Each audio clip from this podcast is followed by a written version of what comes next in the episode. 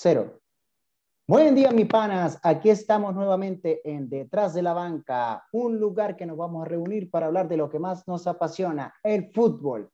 Hoy me acompaña mi pana, el estadista Walter. ¿Cómo está todo, Walter? Excelente. Un saludo desde aquí, de Caracas, hermano. Un abrazo. Su servidor Táchira, aquí desde Santiago de Chile. Bueno, Walter, hoy culminó una parte de la Champions League eh, dejando dos equipos bastante importantes para que tienen, se han creado su historia últimamente, dos jugadores emblemáticos para la Champions, Messi y Cristiano. Por ahí ya con más posibilidades de pasar en su llave porque tenía eh, la eliminatoria un poco más cerrada, habían marcado visitante, estaban de local, con la experiencia de Mr. Champions, pues se podía que se presumía que podía clasificar eh, más fácil la, la Juventus, pero se llevó una sorpresa. Y del otro lado, un Messi que se veía como que ya se había acabado, una eliminatoria liquidada, pero que demostró hoy que todavía le queda eh, esa, esa magia que tiene en sus pies el argentino, que su equipo no lo acompañó, lamentablemente, un Dembélé muy errático, que el equipo no, no lo acompaña en esos momentos decisivos. También hay que acotar que se comió un, penal, pero, pero y no estuvo en ese momento importante para su equipo. ¿Cómo lo viste tú, Walter? Bueno, eh, Táchira, creo que, que la, gran sorpresa, si, si, si, si cabe la, el adjetivo, fue la derrota de la Juventus contra el Oporto. Eh, creo que el, el, la eliminatoria se ganó desde el banquillo. Conceizado le dio una cátedra de, dirección técnica a, a, Pirlo y creo que ahí estuvo la, la, la diferencia en la, en la eliminatoria. Eh, desde el principio se vio un Porto muy claro, eh, con las ideas claras, bien plantado el terreno de juego y una Juventus que no juega nada. Una lástima el partidazo que, que, que, se lanzó Chiesa contra el Porto en, la, en este partido de vuelta. Partidazo, la rompió. Se comió un gol que tal vez hubiese sido el de la clasificación, hizo dos golazos, repartió juego, las peleó todas, hizo lo que pudo y bueno, Cristiano no apareció. Pirlo planteó muy mal el partido. Bueno, no sabemos ni siquiera qué planteó. Y, y, y creo que por ahí se le, eh, se le fue la eliminatoria. En cambio, por el otro lado, con eh, planteó muy bien el juego. En fase defensiva, el, el, el Porto hacía una, una, línea de seis que, que, la Juventus nunca pudo superar. Jugaban solamente a tirar centro. Con Seisao se dio cuenta que el único peligroso que generaba peligro lanzando centro era cuadrado. Le doblaba la marca, incluso con 10 jugadores, y, y, y creo que mereció, mereció pasar la eliminatoria. Una lástima Walter, que haya quedado un... Walter, muy importante eso porque ahí lleva mucho mérito para el Porto, que terminó con 10. Sí, terminó con 10 y, y, y, ni así la Juventus pudo, pudo, cerrar la eliminatoria.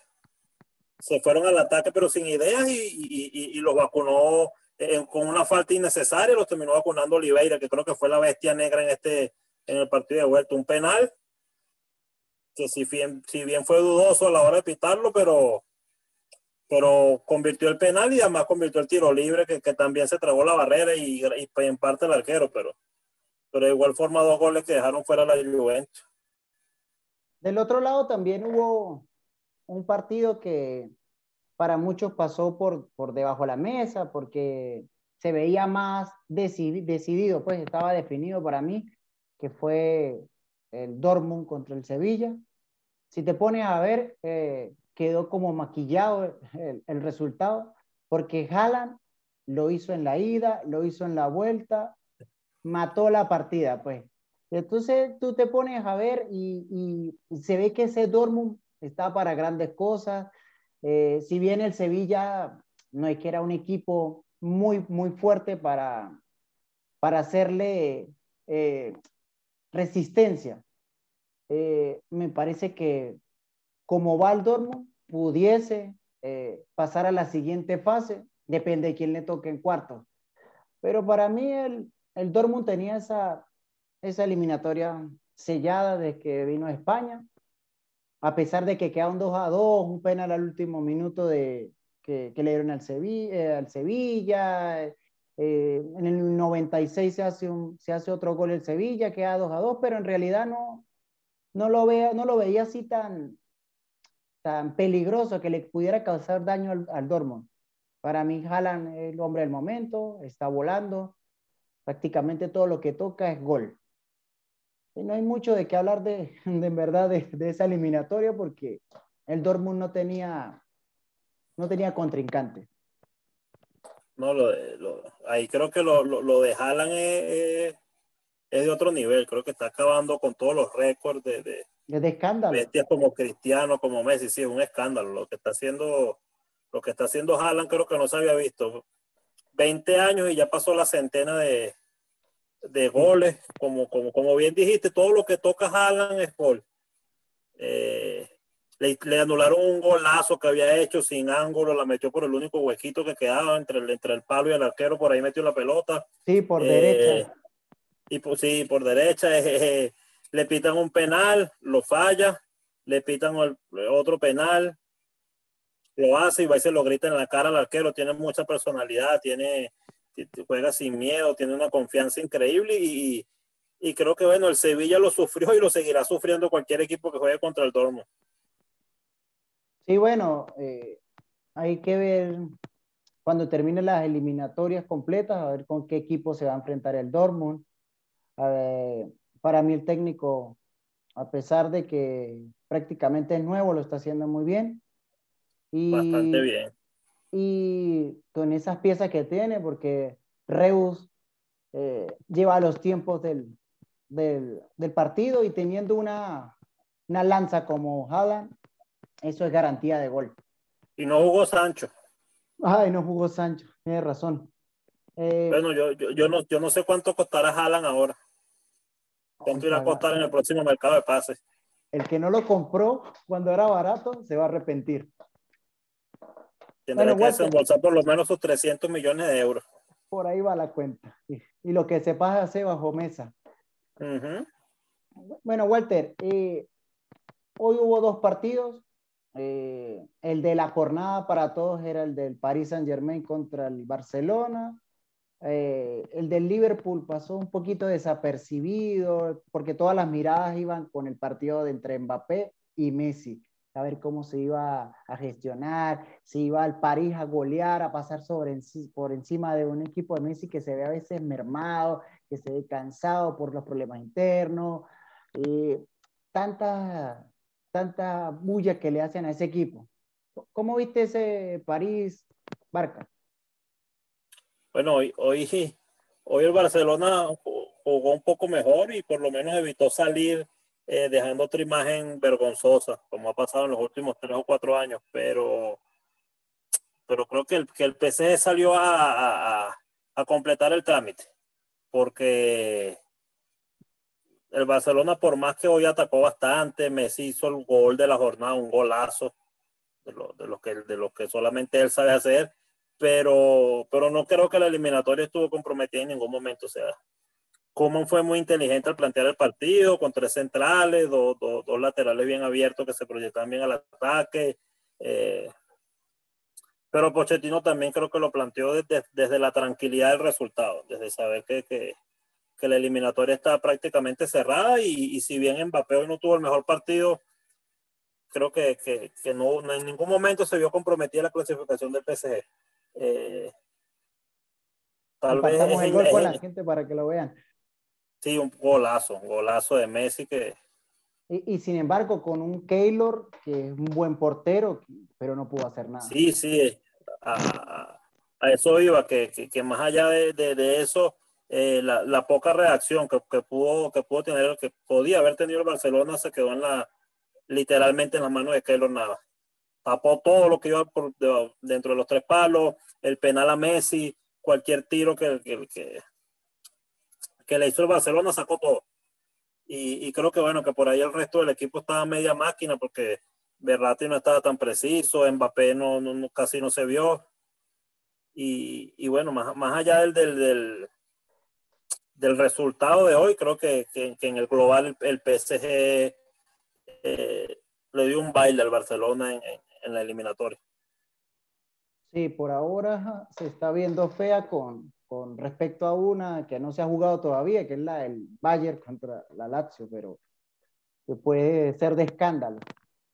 Pero sí, para un equipo como el Barcelona, creo que es muy mal, te deja mal parado ese tipo de resultados que Champions tras las últimas Champions tras Champions está pasando lo mismo, si no te la remontan, terminas mal y, vamos a ver qué pasa ahora con la porta y qué reestructuración le pueden hacer al, Barcelona, que sería muy importante. Sí, aquí, creo que la única diferencia con respecto a los últimos años es que el, el, el escándalo fue en el partido de ida y no en el de vuelta, pero, pero, pero al final la suma es la misma, o sea, el, el, Barcelona que, quedó en lo mismo, se tragó cinco goles en una eliminatoria y, se quedó a mitad de camino. Sí, lamentablemente Dembélé, errático, eh, pareciera que no fuera para ese equipo. Se la tocaba, no se entendía con Messi, a veces quería hacer pases que no debía, cuando tenía que pegarle no lo hacía, desconcentrado, desatinado completamente en el partido de hoy. Lamentablemente no, no pudo aumentar más el marcador para el Barcelona, lo hubiese puesto un poco más sabroso, pues, a pesar del sí, que Messi.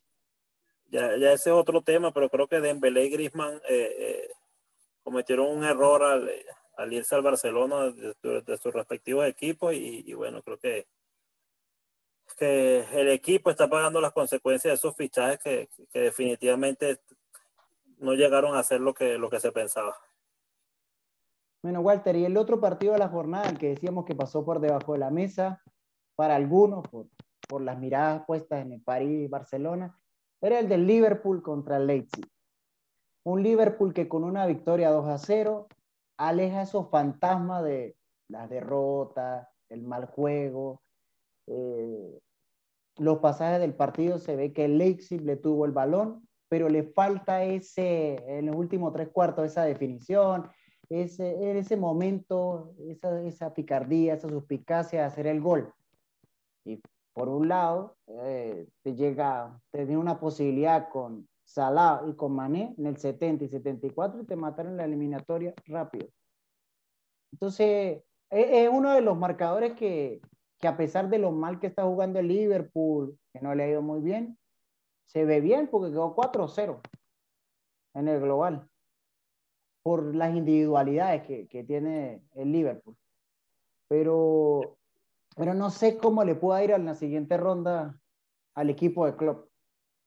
Sí, el, el, el resultado creo que el, el, el, más abultado hasta ahora, pero creo que también es un, un resultado engañoso, porque en el primer partido el, Leipzig perdonó muchísimo y, y, los goles del Liverpool vinieron de dos errores puntuales del, del Leipzig en defensa. Y, y, hoy en la vuelta, eh, si bien los goles fueron, hoy, hoy se demostró la jerarquía, que, que, el Liverpool está acostumbrado a jugar estos partidos y el Leipzig no. Eh, el Leipzig perdonó los errores del, del, del, peor Liverpool de los últimos cinco años y, y, por el contrario el Liverpool las pocas que tuvo las, las metió. Y ahí es donde está la diferencia, como, como tú viste, tienen, tienen adelante a, a unos cracks como, como, como Mané y como, y como Salah, que no perdonan. Y, por el contrario, el, el, Leipzig, cuando las tenía, la fallaba goles cantados. Y, bueno, creo que Frente ahí, el portero solo. Y no definieron.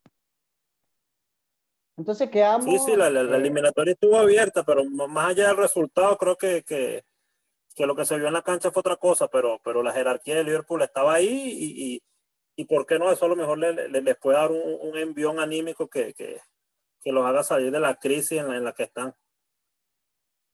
Algo tenemos que tener muy claro que el gallo tapado, el Porto. El Porto va a ser un equipo complicado para el que le toque en la siguiente ronda. Porque el planteamiento que está haciendo entrado eh, es bastante, bastante eh, peligrosa la, eh, al que le toque, porque tú no sabes qué te pueda pasar con el equipo, porque es un equipo que no baja los brazos, te hace presión alta, muy rápido por las bandas, y dejó knockout a la Juventus. Entonces, el que le toque en la siguiente ronda tiene que tener mucho cuidado, porque el Porto puede dar que de qué hablar.